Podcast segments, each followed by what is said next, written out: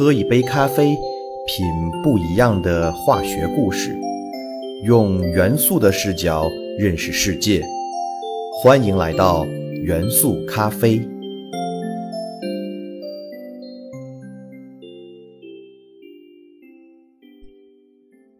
大家好，欢迎收听元素咖啡，我是你们的老朋友老胡。老胡的元素咖啡节目一共讲了四十一期了，涉及的元素绝大多数为金属元素。原因就是在一百一十八个元素中，非金属元素只有二十四个，而金属元素有九十四个，故而我们陌生的元素也绝大多数为金属元素。本期我们先不讲偏门的金属元素了。而是讲讲金属元素中与人类甚至是所有生命体关系都最为密切的金属元素，那就是钠元素。钠元素原子序数十一，位于第三周期第一主族。这一主族的元素中，除了氢元素以外的元素也被称为碱金属元素，包括锂元素、钠元素、钾元素、铷元素。铯元素和方元素，为什么除了氢元素呢？因为氢元素虽然也位于第一主族，但是氢元素却是非金属元素。根据老胡前面向大家介绍的元素周期表的知识，我们就可以知道，碱金属元素的最外层电子数都为一个，故而在化学反应中非常容易失去这一个钴电子。从而形成具有稳定结构的碱金属离子，所以第一主族的元素都呈现非常活泼的还原性，也就是失电子性。之所以这一主族的金属元素被称为碱金属，是因为这一族金属都可以与水反应生成对应的碱性物质，同时生成氢气。例如，金属钠与水反应生成强碱氢氧化钠，金属锂。与水反应生成强碱氢氧化锂，金属钾与水反应生成强碱氢氧化钾等等。当然了，碱金属与水的剧烈反应也是碱金属元素失电子的过程。地球上的钠元素的储量非常巨大，都是以钠盐的形式存在于地壳和海洋中。钠是地壳中含量第五丰富的金属元素，仅次于铝元素、铁元素。钙元素和镁元素，而海洋中也储存了巨量的钠元素。为什么海水是咸的呢？主要就是因为海水中溶解有大量的盐类物质，而海洋盐类物质中的主要成分就是氯化钠，也就是我们平常吃的食盐。当然还有氯化镁、硫酸钾等等。海洋中有多少氯化钠呢？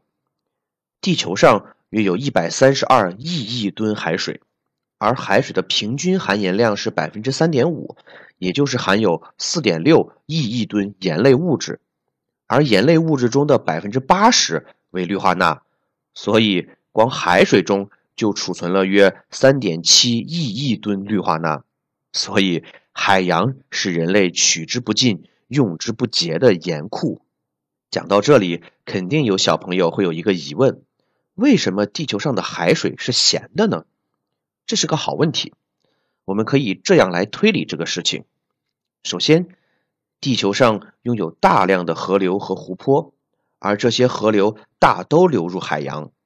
河流中的水将陆地上的盐类物质源源不断地运输至海洋里，而海洋蒸发所形成的雨水又不断补充着河流的水，让河流能够一直流淌，不至于断流。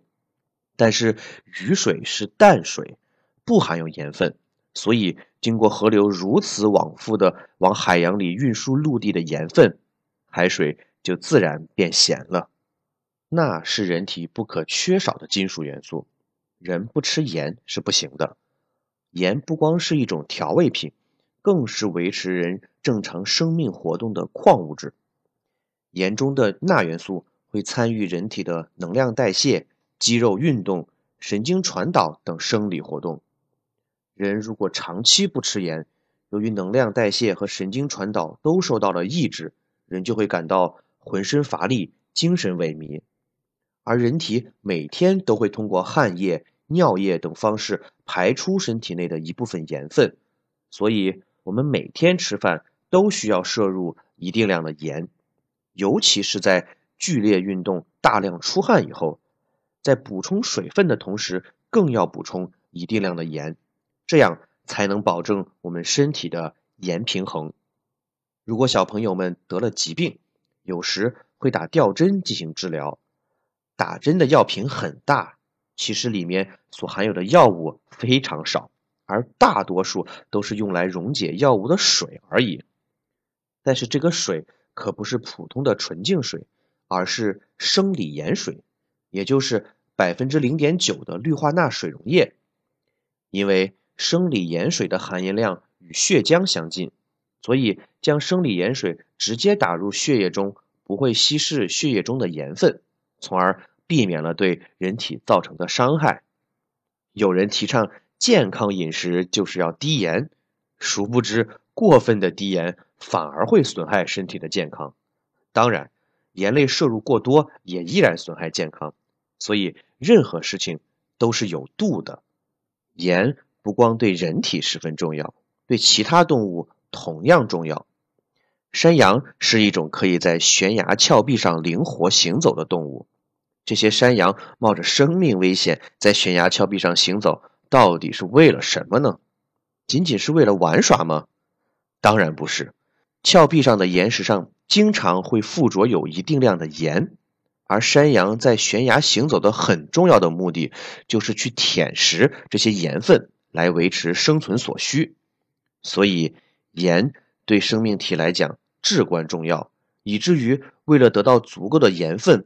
动物可以冒着付出生命的代价。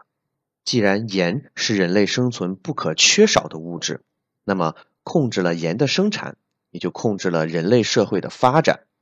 故而，盐无论在古代社会还是现代社会，都是战略物资。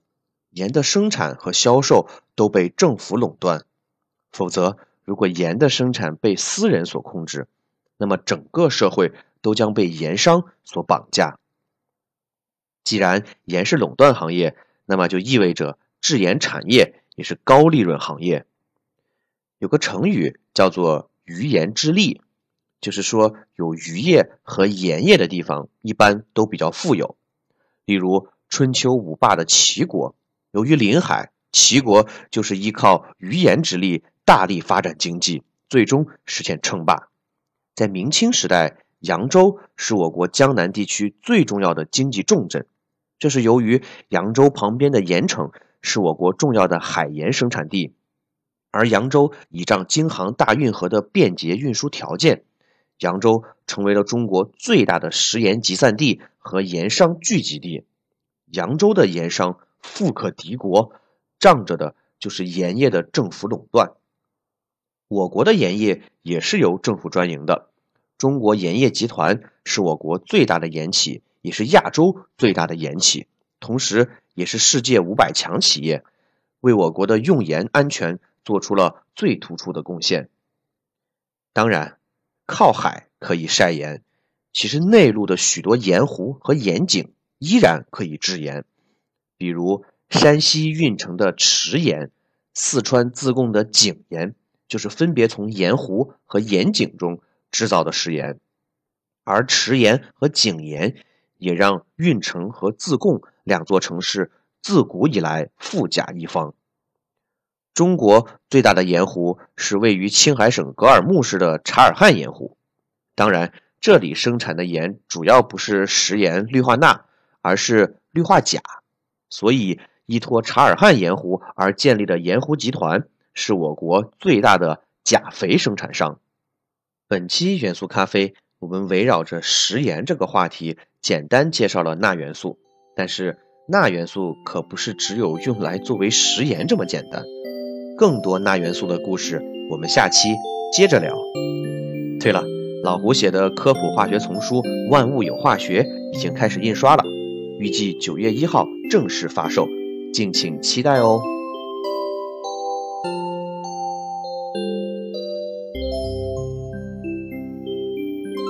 元素咖啡。由喜马拉雅独家播出。